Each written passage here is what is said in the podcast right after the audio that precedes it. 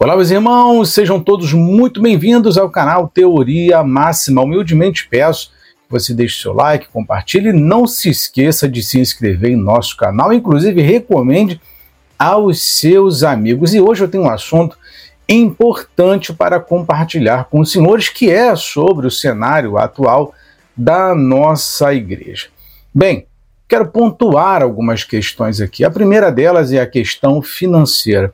Enquanto muitas de nossas igrejas, de denominações, muitos pastores têm passado por dificuldades, inclusive tem afetado a vida de muitos irmãos, já outras igrejas elas estão ricas, abastadas, poderosas, aonde há abundância de tudo, de muito dinheiro, e outras estão passando por situações de dificuldade, escassez, irmãos passando fome, irmãos passando por diversos e sérios problemas de comida, água, enfim, outras situações mais. Eu gostaria que você refletisse sobre, sobre isso, por que, há abundância para um lado e para um outro grupo de irmãos há escassez. Outro ponto que eu gostaria de deixar aqui para os senhores é com relação corrupção. Enquanto muitos irmãos estão lutando, batalhando para levar o verdadeiro evangelho e manter-se incontaminado desse mundo,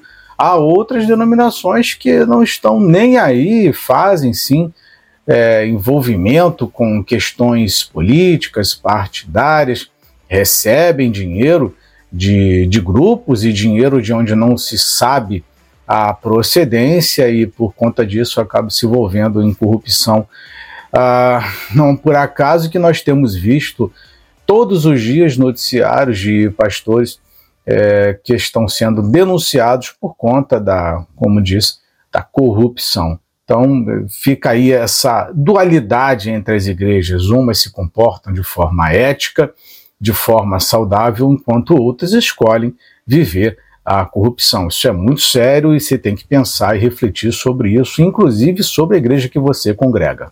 Outro ponto que é bastante interessante, também citado aqui anteriormente, que é com relação ao envolvimento político. Pensem, senhores, não, quando a igreja ela se envolve com questões políticas, não é apenas colocar um político num púlpito ou fazer do seu púlpito, do altar, um palanque.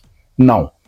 É saber que a partir daquele momento que a igreja ela tornou-se corrupta, ela tornou-se politizada, esse tipo de comportamento ele vai influenciar, sim, na modelagem da pregação.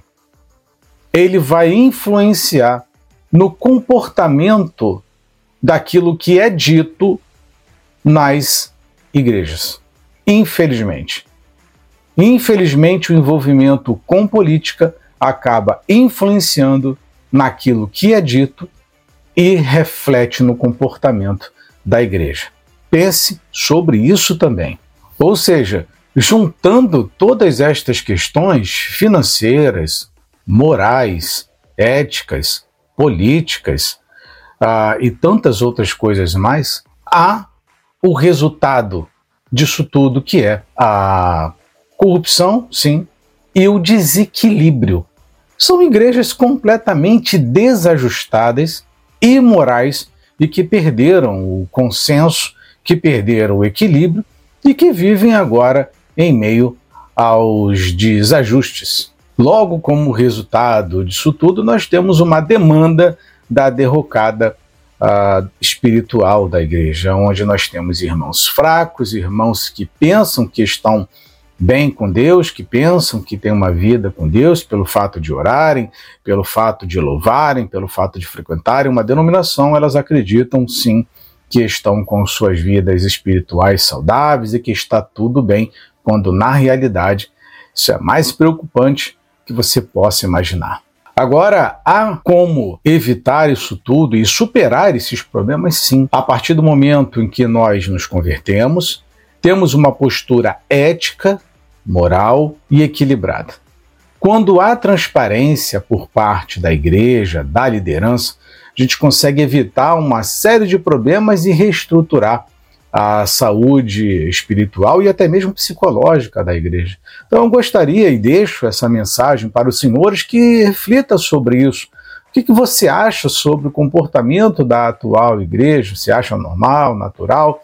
Você vê como preocupação? Eu queria saber a tua opinião sobre, sobre isso. Então você vai deixar abaixo o seu comentário. E antes da gente finalizar, peço novamente, humildemente, que você não saia desse vídeo sem deixar o seu like, o seu comentário, sem compartilhar e principalmente inscreva-se e também recomende o nosso canal aos seus amigos, que é muito importante. Meus irmãos, muito obrigado por você ter assistido esse vídeo, ter chegado até aqui. Que Deus abençoe a vida de todos vocês. Um forte abraço. Fui!